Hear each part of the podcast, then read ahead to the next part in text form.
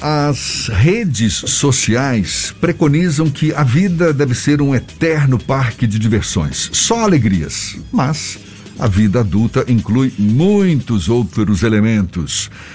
Essa frase está na introdução do livro Vida Mais Leve 20 Reflexões para uma Vida Mais Tranquila, que vai ser lançado hoje pela jornalista, escritora e roteirista Márcia Cordeiro Moreira. A obra reúne 20 textos que propõem uma reflexão sobre como manter a leveza dentro de nós face às muitas tarefas, à correria do dia a dia, cobranças também da, digamos, vida perfeita cobranças feitas principalmente pelas redes sociais. Pois a jornalista, escritora, roteirista, também nossa colega colunista da Tarde FM com as dicas da Marcita, Márcia Moreira, é nossa convidada.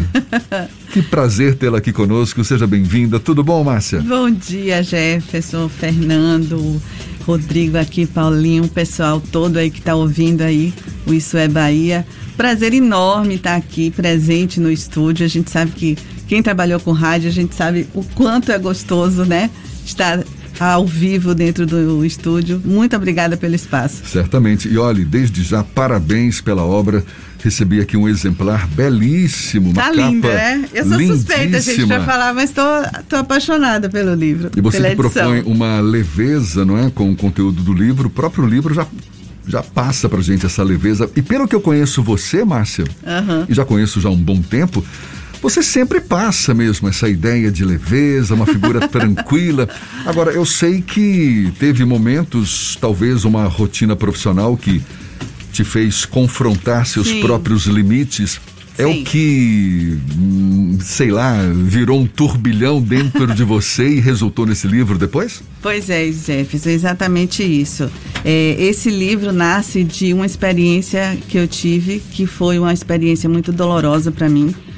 Eu estava morando fora de Salvador e eu tive, eu convivi com um grupo de pessoas que, assim, de forma deliberada, me deixavam excluída, isolada o que algumas pessoas chamam de tentativa de cancelamento, abuso emocional, alguns definem como mobbing. Já li várias coisas a respeito. E assim, eu me sentia realmente numa bolha, né? Eu não conseguia estabelecer nenhum tipo de relação é, afetiva, profissional, de uma, de uma forma mais intensa com essas pessoas. E para mim foi muito difícil, né? Como você falou, a gente já se conhece há muito tempo. Eu, aqui em Salvador eu sou uma profissional, graças a Deus, querida, respeitada, então eu não estava realmente preparada para enfrentar esse tipo de situação, né? E como eu estava fora de Salvador, eu não tinha esse suporte de família, de amigos que eu construí aqui, né? Eu não falo sobre a cidade porque assim não tem a ver com a cidade a situação, tem a ver com um grupo de pessoas, né? Então, assim, para mim foi muito difícil. Eu me sentia realmente muito nessa bolha, né? Chorei muitas vezes, assim. Então, eu me tirou, isso me tirou do prumo de uma forma, assim, me deixou realmente desequilibrada de uma forma que, assim, eu tive crise de herpes que eu nunca tive na vida. Eu tive crise de labirintite que eu nunca tive na vida. E aí eu percebi que eu precisava é, reaver o meu equilíbrio emocional. Então eu comecei a fazer meditação, eu comecei a ler a respeito disso, eu, come, eu descobri Ho'oponopono, eu comecei a ler sobre saúde mental e acabei saindo dessa cidade, fui para outros lugares e voltei para Salvador. E com, isso foi antes da pandemia, tá? Foi um pouco começou essa história um pouco antes da pandemia. Quando eu voltei para Salvador, eu senti vontade de falar dessa experiência, mas não do ponto de vista biográfico. Eu não queria contar. Ah, tal dia eu vi, é, vivenciei essa situação, passei por isso e tal. Eu não, não queria isso, até porque eu não gosto muito de falar de mim, da minha vida pessoal. Eu não sou muito de falar da minha vida pessoal. Então, eu resolvi é, escrever sobre as reflexões, o processo que eu atravessei nesse período e aí eu comecei a, a, escrever esses textos, por isso que eu falo que são 20 reflexões. Não são ensinamentos, eu digo sempre, não estou virando oráculo para ninguém. não tenho essa pretensão, E é, eu proponho realmente algumas reflexões que eu mesma fiz durante esse, esse processo. A gente bem sabe que rir e chorar, estar triste e alegre, com saúde ou doente, ou seja, esse yin e yang, não é? Sim. Que estão presentes no nosso dia a dia, fazem parte da nossa existência. Exatamente. A gente é bonito e feio ao mesmo tempo. Exatamente. E o tempo todo. O que, que você propõe exatamente com essas reflexões? É uma ressignificação da dor, por exemplo? É uma ressignificação da angústia? Sentimentos que podem, de repente, nos levar para baixo? É algo mais ou menos é nesse sentido? É uma ressignificação da forma de você encarar determinadas situações. Uhum. Essa é o que eu digo sempre, é uma leveza no olhar que acaba te levando ao que eu chamo de vida mais leve, né? Porque muitas vezes o que te angustia não é a situação em si, é às vezes a forma como você lida com essa situação, né? Porque como você está falando, a vida da gente é de altos e baixos. Ninguém a vida da gente na final de novela, né? Tem até um texto aí no livro que eu falo isso. O final da novela você congela ali aquela imagem perfeita e fica tudo lindo, né? E depois dali, a gente tem o depois dali. Né? Olha só que toque legal aqui, ó. Mentalizar. A mente é o terreno fértil onde plantamos as sementes iniciais de todos os nossos projetos e de todas as nossas ações. Por isso, invista num bom plantio para que a colheita seja igualmente boa, viu, Fernando? Macita, pode chamar de Macita, porque claro a gente está tão acostumado com Macita, né? Por favor. É que agora tá Márcia Cordeiro Moreira, eu fiquei na dúvida. Não, é Macita, claro. O processo de construção do texto, ele foi ao longo do processo que você passou de autoconhecimento ou você usou as experiências desse momento de autorreflexão para depois construir os textos que estão presentes na obra? Não, foi depois. Foi quando eu voltei para Salvador, foi meio que um processo de catarse mesmo. Assim, eu precisava falar, eu precisava colocar para fora é, essa experiência que eu tive e aí eu comecei a escrever os textos de forma aleatória, porque inicialmente eu fiquei muito na dúvida se valeria a pena escrever sobre isso ou não, é, se isso daria um livro ou não, mas eu tinha a necessidade de escrever. Então eu comecei a escrever meio de forma aleatória e depois aí que foi ganhando esse formato e que aí eu dividi em quatro capítulos, né, que é compreender, aceitar, mentalizar e praticar e aí, dentro de cada um desses capítulos, eu trago cinco textos com reflexões, com algumas das reflexões que eu fiz nesse, nesse período. O que foi mais difícil nesse processo? O durante, o mais difícil era entender por que, que essas pessoas, assim, de forma tão deliberada, porque assim, é, eu, fui me, eu fui me dando conta do que estava acontecendo ao longo do tempo né? Porque assim, eu fui para essa cidade de coração aberto. Eu estava indo morar lá, então eu estava querendo construir realmente eh, novos caminhos, novas relações de amizade e tal.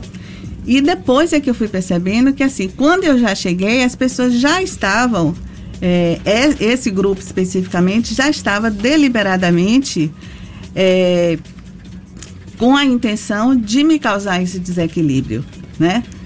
E eram coisas assim, se você me pedir, por exemplo, para citar, parecem coisas simples. Tipo assim, vamos supor, eu digo, tinha um grupo de trabalho. Então você chegava no grupo, eu que chefiava o, o grupo.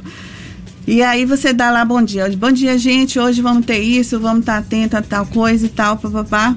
Ninguém lhe responde.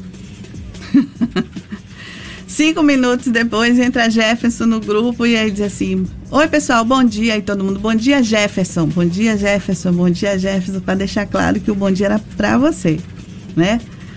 Aí você diz assim: Vamos sair, pessoal, vamos vamos comer uma pizza, vamos todo mundo, né? Se entrosar, se conhecer melhor e tal. Vocês me, me falarem um pouco mais da cidade. Tal.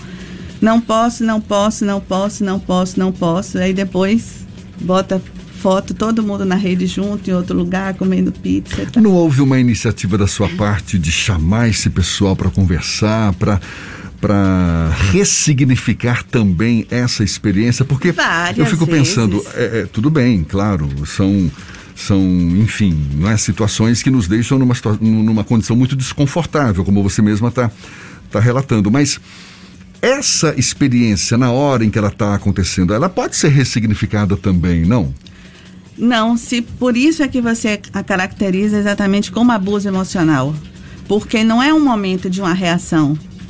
Não é você chegar aqui, você ter uma impressão negativa sobre a pessoa, mas você está aberto a ver se aquela impressão que você tem é real ou não. Você está aberto na convivência a dialogar e estabelecer uma, uma relação de amizade ou uma relação de respeito profissional. O abuso, o abuso emocional, ou o que muitas pessoas chamam de mobbing, ele caracteriza justamente isso. As pessoas lhe bloqueiam, as pessoas lhe colocam numa redoma, lhe excluem de qualquer tipo de ligação de forma deliberada. Mas pessoas que e isso, lidam. E isso de forma sistemática. Mas pessoas que lidam com esse tipo de situação, com esse abuso emocional, não têm necessariamente a mesma reação. Pessoas, acredito eu, existem pessoas, acredito eu, que conseguem lidar com esse tipo de situação de uma forma mais, mais satisfatória. É difícil. É muito, assim, eu estou falando da minha experiência. Então, assim, é muito difícil porque é uma ação sistemática. Isso que eu falei aqui, por exemplo, do bom dia da pizza, você fala, ah, mas que besteira, você deixa isso para lá, né? Tá, se isso acontece uma vez, se isso acontece diariamente durante mais de um ano na sua vida, lhe desequilibra. É, certamente. Completamente, né? Eu fiz aqui, eu até trouxe uma pesca aqui, como a gente fala em jornalismo. Dentro dessas leituras que eu fiz a respeito de abuso emocional, por exemplo, eles citam aqui 10. É, de 10 eu passei por 8. Tipo assim, te culpam por tudo. Qualquer coisa que você faz, tá errado. Qualquer coisa que der errado, foi você que tomou aquela decisão errada. Se recusam a se comunicar. Bloqueiam e ignoram você com frequência. Criticam você sobre tudo. Nada do que você faz é suficiente para aquelas pessoas. Se divertem em menosprezá-los e zombam de você. Eu tive situações de ouvir é, a, a minha capacidade profissional sendo questionada na rádio da cidade e aí depois você vai descobrir que eram essas mesmas pessoas que levavam informações erradas a meu respeito.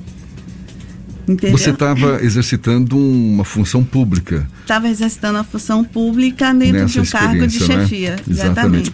Eu vejo que no livro você também aborda a questão da, da importância do espaço. Você fala do Feng Shui ou Feng Shui que é essa Sim. técnica milenar chinesa que ensina a harmonização do ambiente. Qual é a importância, na sua avaliação, dessa harmonização do ambiente enquanto recurso para uma harmonização pessoal também. Aí eu falo especificamente mais da questão da casa da gente, né? Que eu acho super importante, assim. A casa da gente, eu acho que é o nosso porto seguro. Então você tem que chegar, você tem que se sentir bem dentro da sua casa, né? E é o que, por exemplo, nessa pandemia, isso revelou, se revelou importante para muita gente, né? Macita, Fala. Uma das coisas que me chamou muita atenção é que é a vida mais leve, os próprios traços das ilustrações, os desenhos Sim. também são bem leves. Quem foi que fez esse processo de concepção com você da parte visual do, do livro? Aí a edição é de André Portugal, que é o editor da P55, que é a editora que está lançando esse, esse braço novo, que é o selo Bora Publicar, por onde está saindo o Vida Mais Leve. E dentro dessa leveza que você notou na edição, é, você vai ver que os textos, eu começo com textos de três, quatro parágrafos, e depois eles vão reduzindo. Vão ficando mais leves. Exatamente. A ideia é, é, como se você estivesse, ao longo desse processo, também se despindo de algumas coisas, tirando alguns, alguns pesos, digamos assim, de você e se tornando mais, mais leve mesmo ao longo desse, desse processo. Pois olha, então você quer ter uma vida mais leve? São 20 reflexões para uma vida mais tranquila. Essa nova obra aqui da Márcia Cordeiro Moreira, Marcita, nossa querida Marcita que está sendo lançada hoje, não é? Hoje à tarde, a partir das quatro e meia da tarde, de quatro e meia até as oito e meia da noite, no Palacete das Artes. Na Graça. Na Graça. A, a gente aproveita também para falar que no Palacete está tendo a exposição de fotografia dos vencedores do Prêmio de Fotografia Pierre Verger. Uhum. Hoje também às três e meia vai ter um, uma palestra da Fundação Cultural sobre a obra de Pierre Verger. Estamos tendo a, as dicas da Marcita ao vivo, ao vivo pois hoje. É, pois é. E ainda vai ter, a gente vai ter a parceria também do Mané Delícias e do Oiá Cozinha Efetiva, já que o café lá do Palacete nesse momento não estava funcionando. Então vai ser uma, uma tarde assim super gostosa, assim, um dia, uma quinta-feira super gostosa aí para quem quiser aparecer por lá. Márcia, e em breve hum. também, só complementando, é, o livro também vai ser vendido como e-book, vai na, tanto no site da P55 como em breve também na Amazon. Querida Márcia, querida Marcita, Marcinha, olha, mais uma vez, parabéns. Obrigada. Fiquei muito feliz aqui por receber um exemplar, um exemplar da obra. Eu também tenho o meu. Ah, claro, Vida Mais Leve, 20 reflexões para uma vida mais tranquila. Lançamento, portanto, hoje lá no Palacete das Artes, na Graça. Muito obrigado por Imagina, você obrigada a vocês. nos dar a honra de hoje presencialmente conversar conosco. E ó, você não vai embora já não, porque daqui a pouquinho tem as dicas da Marcita e a gente vai fazer questão de que você apresente as dicas da Marcita hoje. Chame as dicas da Marcita que já estão previamente gravadas aqui para o nosso público, tá certo? Vamos lá. Valeu, Márcia, obrigado por hora. Agora são 7h46 na Tarde FM.